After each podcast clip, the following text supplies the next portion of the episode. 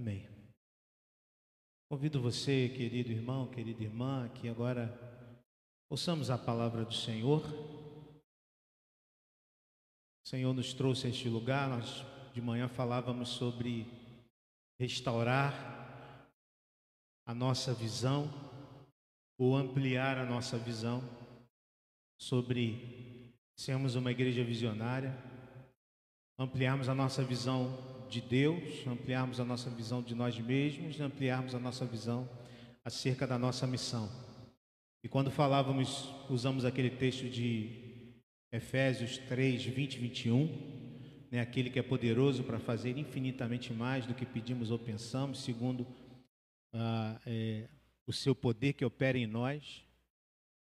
E quando a gente falava sobre isso, a gente refletia sobre o fato de que Deus ele tem poder para transformar o nosso coração. E eu creio que Deus e a palavra do Senhor tem poder para transformar o nosso coração, de maneira que o nosso coração não, não continua o mesmo quando nós ouvimos a palavra do Senhor. Eu quero convidar você a que você creia nisso. E nós vamos orar agora pedindo ao Senhor justamente isso se for a nossa sabedoria, se for a nossa capacidade, se for a capacidade, a eloquência do pregador, se for a sua capacidade de entendimento, certamente, queridos, que nós sairemos daqui da mesma forma como entramos, talvez com algum tipo de conhecimento ah, adquirido, mas sem vida transformada. Mas se for a luz de Cristo Jesus, através do Espírito Santo, falando profundamente ao nosso coração, e abalando as estruturas mais profundas do nosso ser, certamente, meu irmão, que nós sairemos daqui diferentes. Certamente que você vai sair daqui edificado, transformado, abençoado, desafiado pela palavra do Senhor. E eu creio nisso. Eu convido você também a que creiamos juntos. E a gente vai orar e pedir ao Senhor isto agora, que Ele ilumine o nosso coração, que Ele fale ao nosso, ao nosso coração nesta noite. Convidar o nosso irmão querido, presbítero Brant, está aqui com a gente. Vem cá à frente, presbítero. Está aqui conosco nessa noite, nos alegrando com a sua presença, a fazer essa oração por iluminação, pedindo que Deus abençoe e nos fale conosco nessa noite. Senhor, aqui está o teu servo, Pai. E nós colocamos mais uma vez o teu servo diante do Senhor para que assim como tu falaste ao seu coração, o Senhor derrame, ó Deus, sobre a tua igreja o teu óleo precioso da sabedoria, da graça, da misericórdia, que nós possamos ser alimentados, ó Deus, pelo teu Espírito, Pai. Fala ao nosso coração. Aceita, ó Deus, a nossa gratidão por estarmos juntos nessa noite. Que, ó Deus, o teu Espírito possa pairar sobre nós. Saiamos, ó Deus, aqui alegres, fortalecidos para enfrentar, ó Deus, o mundo que lá fora nos espera. Assim, ó Deus, nós te louvamos agradecidos e pedimos no nome de Jesus. Amém, Jesus.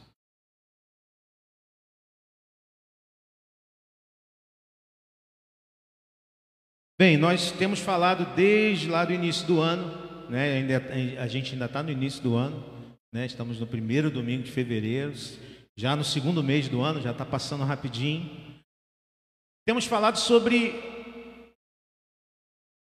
transformar hábitos, sobre a necessidade de que, se queremos um ano novo, precisamos um, um ano com coisas novas, precisamos de novas maneiras de viver.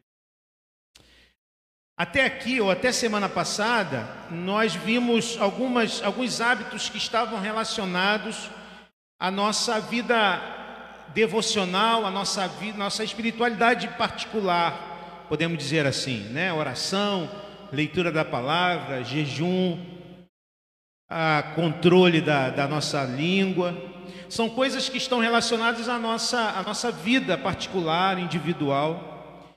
A partir de semana passada, com o presbítero Rafael, nós começamos a ver hábitos que estão mais relacionados com a coletividade, com a nossa vida é, em comunidade ou com a nossa vida é, em relação às outras pessoas. Fal, falamos na semana passada sobre a importância de trocarmos o, o, o egoísmo pelo serviço. A necessidade de, como discípulo de Jesus, entendermos somos chamados para servir o outro, não para sermos servidos. E hoje eu quero te convidar a um tema muito, muito complicado, porque quando a gente começa a falar sobre vida financeira, sobre dinheiro, é muito complicado falar sobre isso, né? Sobretudo porque, infelizmente, nós temos é, nós temos no meio evangélico brasileiro, não só no meio evangélico brasileiro, uma série de problemas em relação a, a essa questão. Né? Ah, mas é, é, é, este é um tema presente nas Escrituras, e muito presente nas Escrituras. O próprio Jesus falou sobre isso, os apóstolos, os discípulos de Jesus falaram sobre a importância de nós sabermos usar os nossos recursos para que os nossos recursos sejam usados para a glória de Deus. Então eu quero propor a você que hoje a gente fale sobre esse tema, trocando o acúmulo pela generosidade. O tema da generosidade ou a prática da generosidade como uma prática cristã.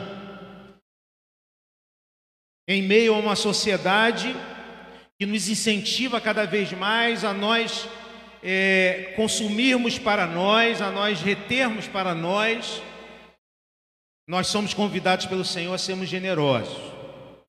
E aí, quando Jesus, é, quando Jesus começa o seu ministério público, e ele chama seus discípulos, uma das mensagens, ou um, um dos é, slogans mais falados, ou uma das, dos, dos anúncios mais presentes na proclamação de Jesus era a chegada do reino de Deus. Né? O reino de Deus é chegado. Quando Jesus é, está entre nós, e sobretudo quando ele começa o seu ministério público a partir dos 30 anos, é, nós sabemos que o ministério dele começa a se desenvolver.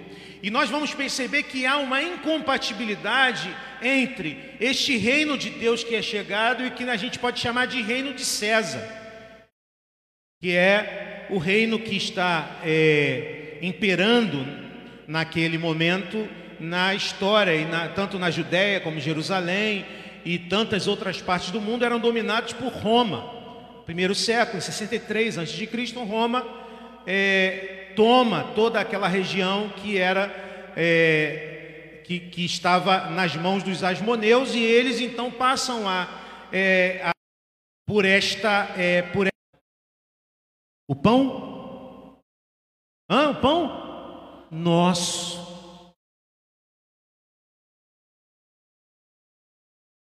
Hoje nós ainda continuamos a viver a partir desta tensão entre o reino de César e reino de Deus. E a gente falava, por exemplo, naquela série, que a, o erro, por exemplo, da teologia da prosperidade, que é a teologia ter cada vez mais para nós mesmos, por uma atitude de percepção da necessidade daqueles que carecem e nos colocarmos como aqueles que generosamente usam o pouco que têm para a partilha, para o milagre da multiplicação, fome.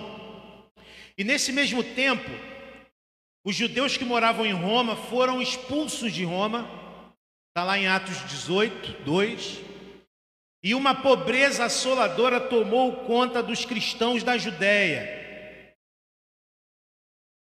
Os discípulos de Jesus na igreja de Antioquia, conforme suas posses, diz o texto, enviaram socorro aos irmãos que moravam na Judéia, por intermédio de Barnabé e de Paulo.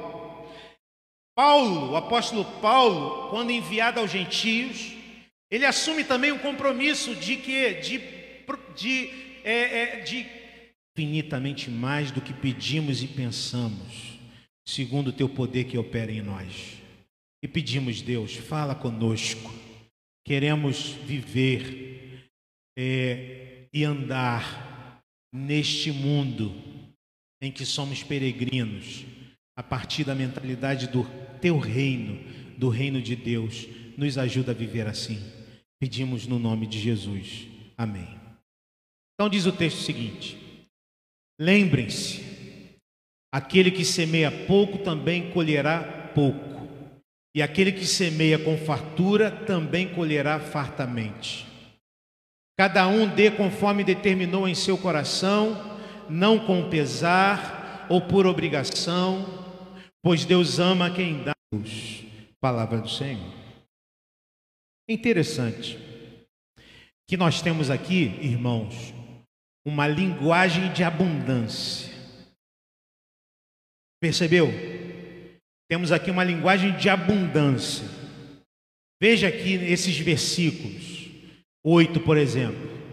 Deus é poderoso para fazer que lhes seja acrescentada toda graça, para que em todas as coisas, em todo o tempo, tendo tudo o que é necessário, vocês transbordem em toda boa obra. Vê a linguagem de abundância. Vê que aqui o versículo 11 também nos fala, nos, nos traz uma linguagem de abundância. Vocês serão enriquecidos de todas as formas, para que possam ser generosos em qualquer ocasião. Interessante o seguinte: essa linguagem de abundância não se dá na descrição de uma realidade de abundância no sentido do reino de César. Abundância no sentido do reino de César é diferente da abundância no sentido do reino de Deus. Paulo não está falando de gente bem-sucedida. Paulo não está falando de gente com muitos recursos. Paulo não está falando de gente bem-sucedida em relação às suas carreiras profissionais. Paulo não está falando é, em relação às suas posições sociais. Paulo não está falando em relação às posses dessa gente de quem ele está falando. Paulo está usando uma linguagem de abundância para falar de gente pobre. Irmãos, importante entender que os cristãos do primeiro século, eles foram empobrecidos pela perseguição.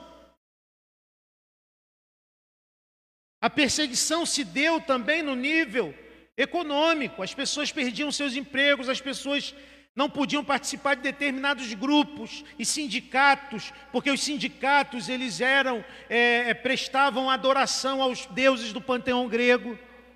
E os cristãos que não se prostravam diante desses deuses não podiam participar, perdiam seus empregos.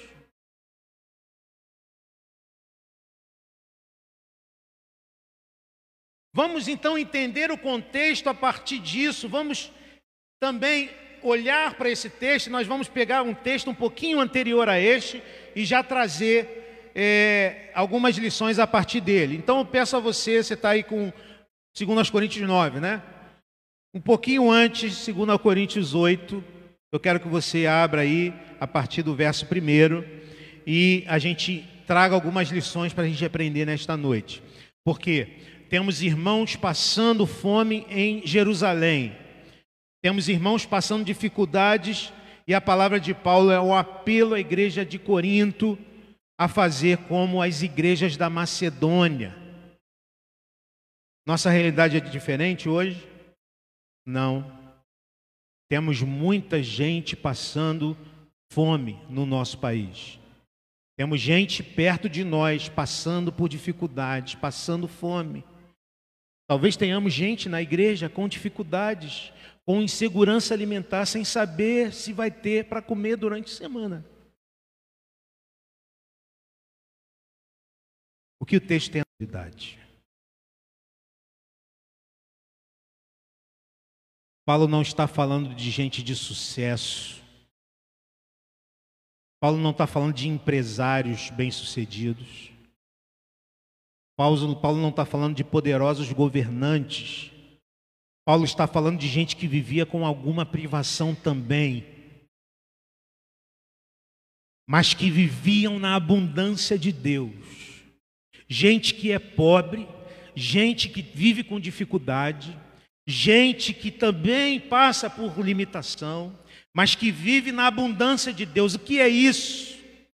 Gente que não vive na lógica individualista do capitalismo ocidental, e reforça dentro de nós o seguinte: o que tenho, tenho por causa do meu esforço, portanto, que o outro corra atrás do seu. É a lógica da competição e da, da hostilidade. Está por trás dessa lógica aquela frase que diz assim: vamos almoçá-los antes que eles nos jantem. Lógica do mundo de César. A mesma lógica dos discípulos diante da fome daquela multidão, quando estão diante de Jesus, e eles dizem: Jesus manda que eles vão e procurem o que comer, e Jesus diz: Não, tragam aqui os peixes e os pães, e vocês mesmos sirvam a eles. É gente que tem pouco, essa gente com quem Paulo, de quem Paulo está falando, é gente que tem pouco. É gente que tem quase nada, mas é gente que vive na lógica da abundância de Deus. É gente que entende que a sua vida, a sua riqueza não é necessariamente os bens que possuem, não é necessariamente a, a, a, é, os recursos que possui, mas a sua riqueza é a graça de Deus que foi derramada sobre sua vida. Então, é em, em tempos de escassez, a verdadeira generosidade só acontece na abundância de Deus. É o que está acontecendo aqui na vida dos crentes da Macedônia. Eles têm pouco, eles têm pouco para a sua subsistência. Eles também passam por, pra, por tribulação, mas eles desejam partilhar o pouco que têm, porque eles creem na abundância de Deus em suas vidas. Ainda, em tempos de escassez, a verdadeira generosidade só acontece com entrega integral. Olha o que diz o texto, os versos 3 a 5. Paulo continua dizendo: Pois dou testemunho de que eles deram tudo quanto podiam, e até além do que podiam.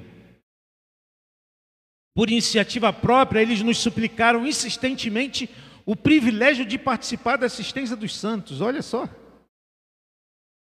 E não somente isso, continua Paulo, fizeram o que esperávamos é, mas entregaram-se primeiramente a si mesmos, ao Senhor. Eu quero te chamar a atenção. Primeiramente, eles entregaram-se a si mesmos, ao Senhor, e depois a nós pela vontade de Deus. Então, só pode ser generoso quem primeiro se entrega, quem primeiro se dá, quem primeiro se entrega de forma total e plena ao Senhor. Ah, eu li um livro na adolescência desse pastor argentino, o livro O Discípulo do Juan Carlos Ortiz, que é aquele, o, o, o, vocês sabem qual é o mais antigo, o que eu li foi daquela capa lá cheia de pezinho, antigo, né? Aquela outra capa ali já é a capa mais, mais é, moderna, né? É, e é interessante como Juan Carlos Ortiz, ele pega aquele, aquela parábola da pérola, que é muito parecida com a parábola do tesouro perdido, né? É, o Rafael pregou há um tempo atrás, a pérola e o tesouro, em que ah, tanto aquele que encontrou a pérola quanto aquele que encontrou o tesouro, eles vendem tudo que eles têm por causa do valor da, da pérola, por causa do valor do tesouro. E a pérola e o tesouro são o reino de Deus. Né? São é, comparações, são parábolas, são comparações do, do valor do reino de Deus. Ou seja, quem se encontra com o reino de Deus vende tudo que tem para ter o reino, para ser parte do reino. E ele faz uma, ele faz uma contextualização. Ele, ele traz a história de um homem que passando num lugar onde se vendia algumas algumas joias, ele viu uma, uma joia e ele ficou tão encantado por aquela joia. Ele passou e parou e ficou ali seduzido pela beleza daquela joia. Pensou em entrar, mas ficou com vergonha e pensou: nunca poderia comprar uma peça, uma joia dessa. Passou direto. No segundo dia ele passou de novo, estava aquela joia lá é, brilhando e ele passou, entrou, olhou, percebeu que que ninguém estava dando muita bola para ele, saiu e falou: Não vou perguntar, não. No terceiro dia ele não aguentou, não se aguentou, entrou. E alguém, uma vendedora chegou: O que, que o senhor deseja? Essa pérola aqui, essa joia aqui, quanto custa? E aquela mulher disse para ele: Custa tudo que você tem. E ele falou: Tudo que eu tenho? Sim, tudo que você tem. O que você tem? E aí ele foi tirando o dinheiro do bolso, ele foi, ela foi perguntando: quanto você tem na sua conta bancária? Quanto você tem em dinheiro investido em ações? Quem tem dinheiro investido em ações aqui? quanto você tem de dinheiro hoje em dia? Tá, a galera está né, pesquisando, vendo onde tem, é, onde o dinheiro pode é, render mais. É, e, e ela foi então anotando tudo que ele tinha. Quando acabou o dinheiro e o que ele tinha no banco, ela falou: a sua roupa, anotou a roupa dele. A sua casa, e anotou a casa dele. Você tem esposa? Ele disse sim, e anotou esposa. Você tem filhos? Ele disse sim, tenho filhos. É tudo que você tem, anotou os filhos. Acabou? Não. Você também.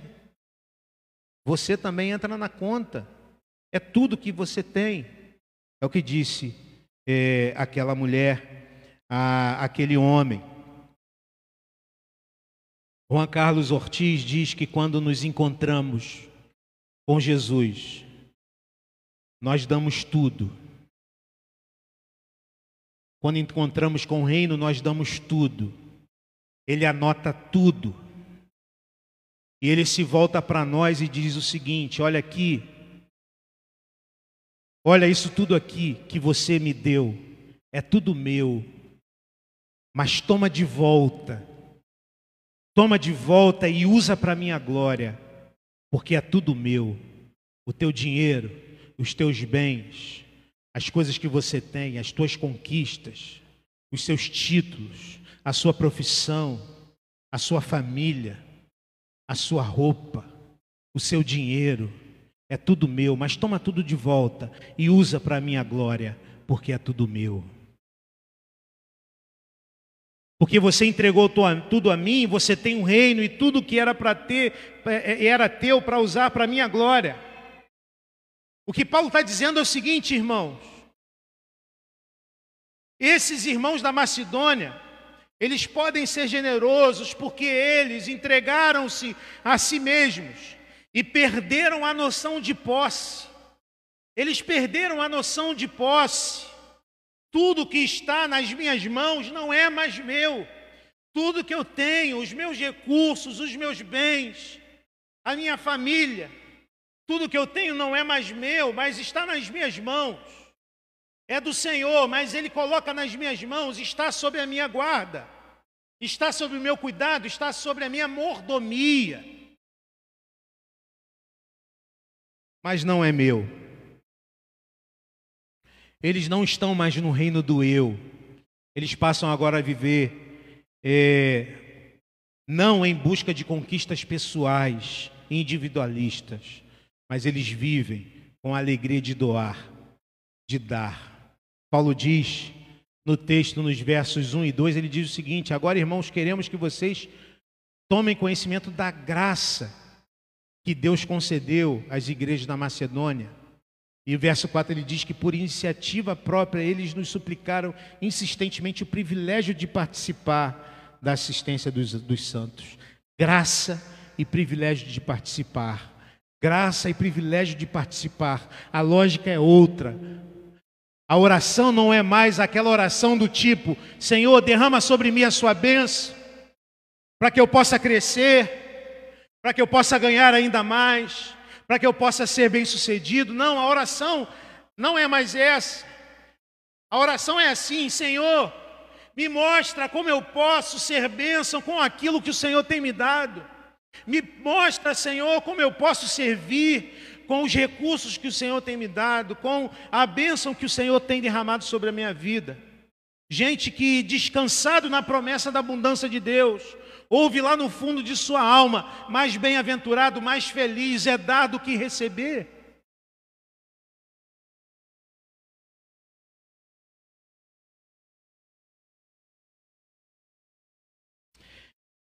Em tempos de pós-pandemia, esse é um grande desafio da igreja. Ser generosa, libertar-se do seu egoísmo, olhar para o lado e perceber aqueles que estão necessitados. Não, não esperem isso. Não espere que o governo cumpra o seu papel, não esperem que governos humanos façam isso, não esperemos que isso aconteça, não. Eles são guiados pela ética do reino de César. É o que Jesus falou no texto que lemos aqui na nossa devocional. Vocês sabem que os governantes das nações as dominam e as pessoas importantes exercem poder sobre elas. Não será assim entre vocês, pelo contrário, quem quiser tornar-se importante entre vocês deverá ser servo, e quem quiser ser o primeiro deverá ser o escravo. E mais, Jesus ainda nos ensina que nós vivemos essa situação de injustiça social, de fome, e que isso não tem nada a ver com, com ele, ele não queria que fosse assim, ele criou tudo bom. Ele disse que no mundo da abundância de Deus, ele cuida dos pássaros e das plantas, quanto mais de nós. Portanto, se nós estamos na miséria ou vemos a miséria por aí, é porque nós decidimos viver correndo atrás dos nossos planos e dos nossos sonhos. Os irmãos da igreja da Macedônia, irmãos, tiveram essa experiência. Eles pensaram assim: se já somos de Deus, já descanso em Deus, a minha preocupação é com esse papel que está passando, ou com esse pessoal que está passando dificuldade, não preciso me preocupar tanto mais comigo, porque Deus cuida de mim. Então me preocupo com aqueles que estão passando dificuldade. Eles dizem: me dá o privilégio, Paulo, me dá o privilégio de participar. Eles não têm dinheiro, o dinheiro deles não sobra, não, mas eles pedem: Paulo, nós queremos o privilégio de participar, porque vivem a partir da abundância de Deus e entregaram-se a si mesmos ao Senhor. Em todo tempo, a generosidade deve se tornar uma maneira de viver.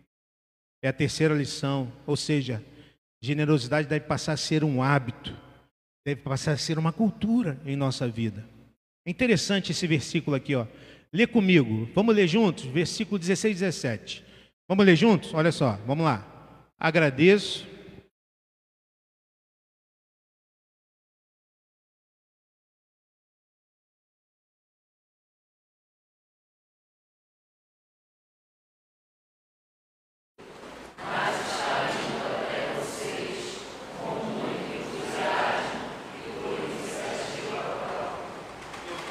Eu fiquei confuso aqui. Fiquei confuso com esse texto aqui. Paulo está dizendo é Tito, que é filho na fé de Paulo, vai a Corinto para pegar o que eles levantarem de oferta. Mas ele diz que foi Deus que pôs no coração de Tito isso.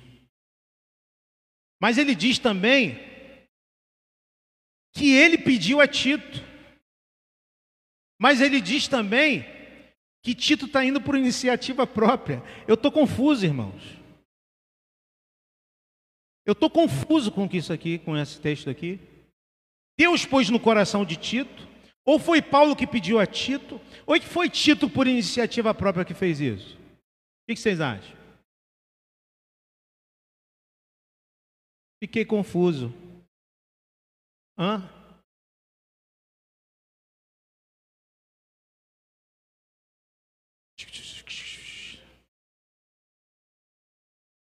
As duas? As três? É isso. As três coisas acontecem juntas. Sabe o que existe aqui? Quando nós nos deixamos guiar pelo Espírito Santo de Deus, a princípio nós precisamos nos esforçar para fazer o que Deus quer. Não é assim quando a gente começa a, criar uma disciplina fazer um exercício físico. Você faz um dia, no outro dia acorda todo doído. E aí você tem que se esforçar para ir no segundo dia, no terceiro, né? Ou uma disciplina alimentar, uma dieta, né? Você se esforça, passa aquele dia, aí no outro dia aparece uma tentação na tua frente, né? Alguém te chama, aí você tem que se esforçar, se esforçar, se esforçar. Mas à medida que você vai se disciplinando, você, aquela coisa vai ficando meio que natural. E você vai até sentindo falta de algo que a princípio você era, você tinha que fazer com muito esforço e de repente você já está fazendo muito que naturalmente e sente falta daquilo. Olha só o que está acontecendo aqui. É, minha obediência deixa de ser uma obediência resignada e passa a ser algo em que me deleito fazer. Aos poucos, o Espírito Santo vai tomando meu coração E aquela disciplina que era algo que eu fazia, obedecia com resignação, me esforçava por fazer. Aos poucos eu vou tendo prazer e sentindo prazer em fazer, e vou sentindo falta em estar na presença de Deus, em buscar o Senhor, em ler a palavra, em ter momentos de intimidade de oração.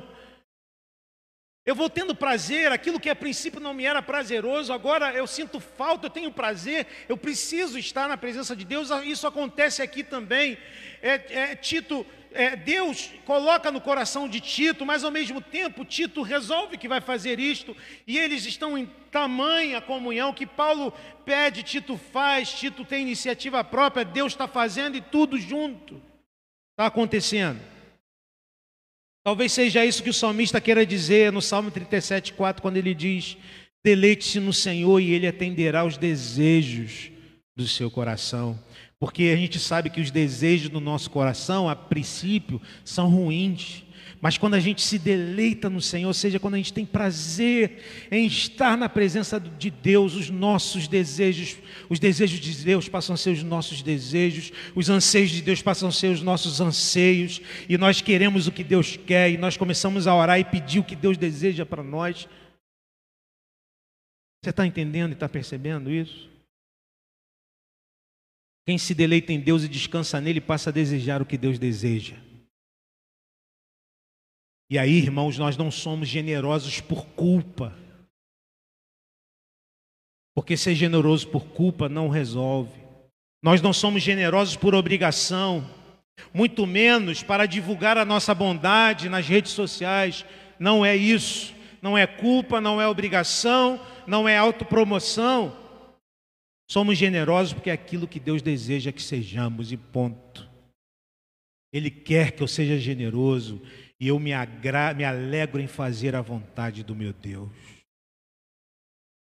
porque eu amo.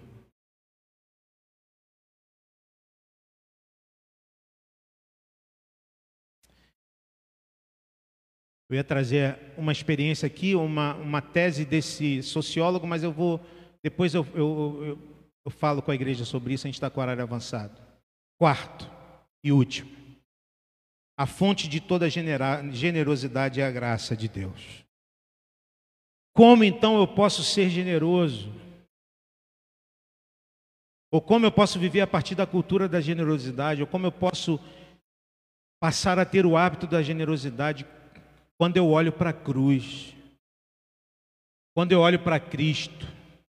porque Ele é a fonte de toda a generosidade, ou de toda a minha generosidade.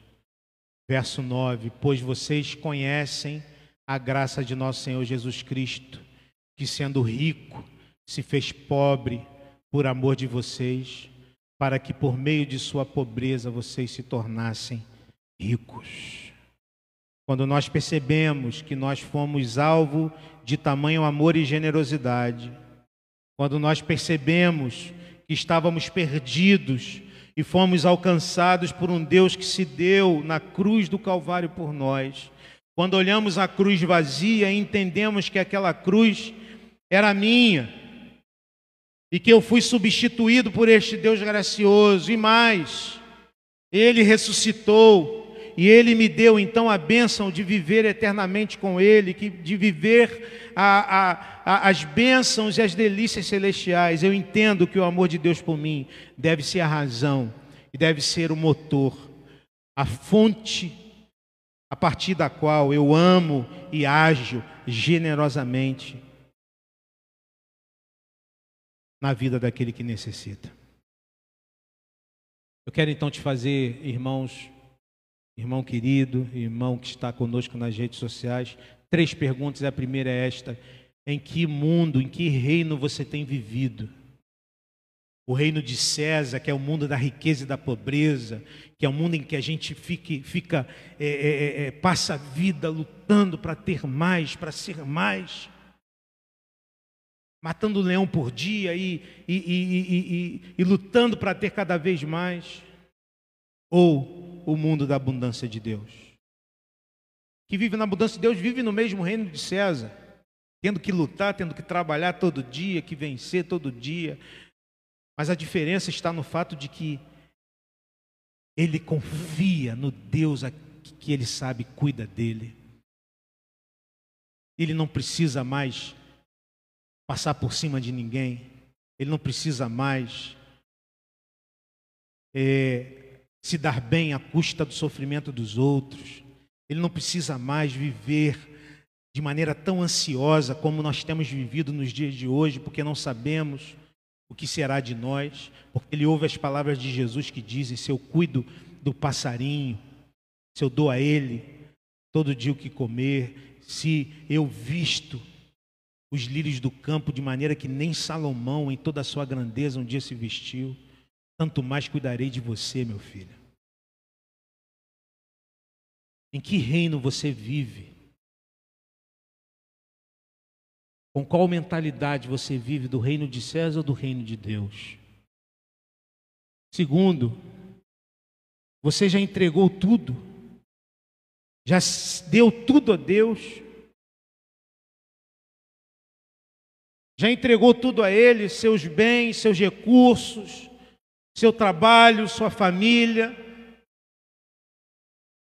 Livrando-se desse sentimento de posse, de que você tem, de que você de que é teu. Você já se livrou disso e entregou tudo a Deus?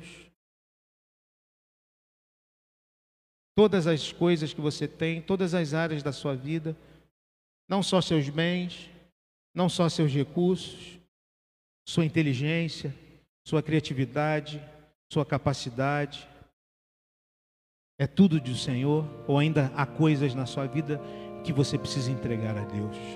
Terceira e última pergunta: quais atitudes simples no seu dia a dia podem gerar mudanças profundas nos, nos ambientes em que você convive? Ou seja, que atos de generosidade você pode, a partir de hoje, ter no seu trabalho, na sua família? Que pessoas que você conhece, convivem com você, que estão necessitadas? Você já procurou saber? Já se interessou por outras pessoas? Talvez já haja pessoas no seu círculo de amizade, na sua família, que estejam necessitadas. E talvez Deus deseje que você seja aquela pessoa que estenda a sua mão, que seja generoso, generosa que abençoe. Partilhe. Compartilhe. Você pode dizer, pastor, eu tenho tão pouco, pastor. Pastor, eu ganho um pouquinho. Eu vou dizer, irmãos, os irmãos da Macedônia também. Mas eles queriam participar, eles queriam partilhar, eles se sentiam chamados pelo Senhor para dar e compartilhar o pouquinho que eles tinham para abençoar as outras pessoas.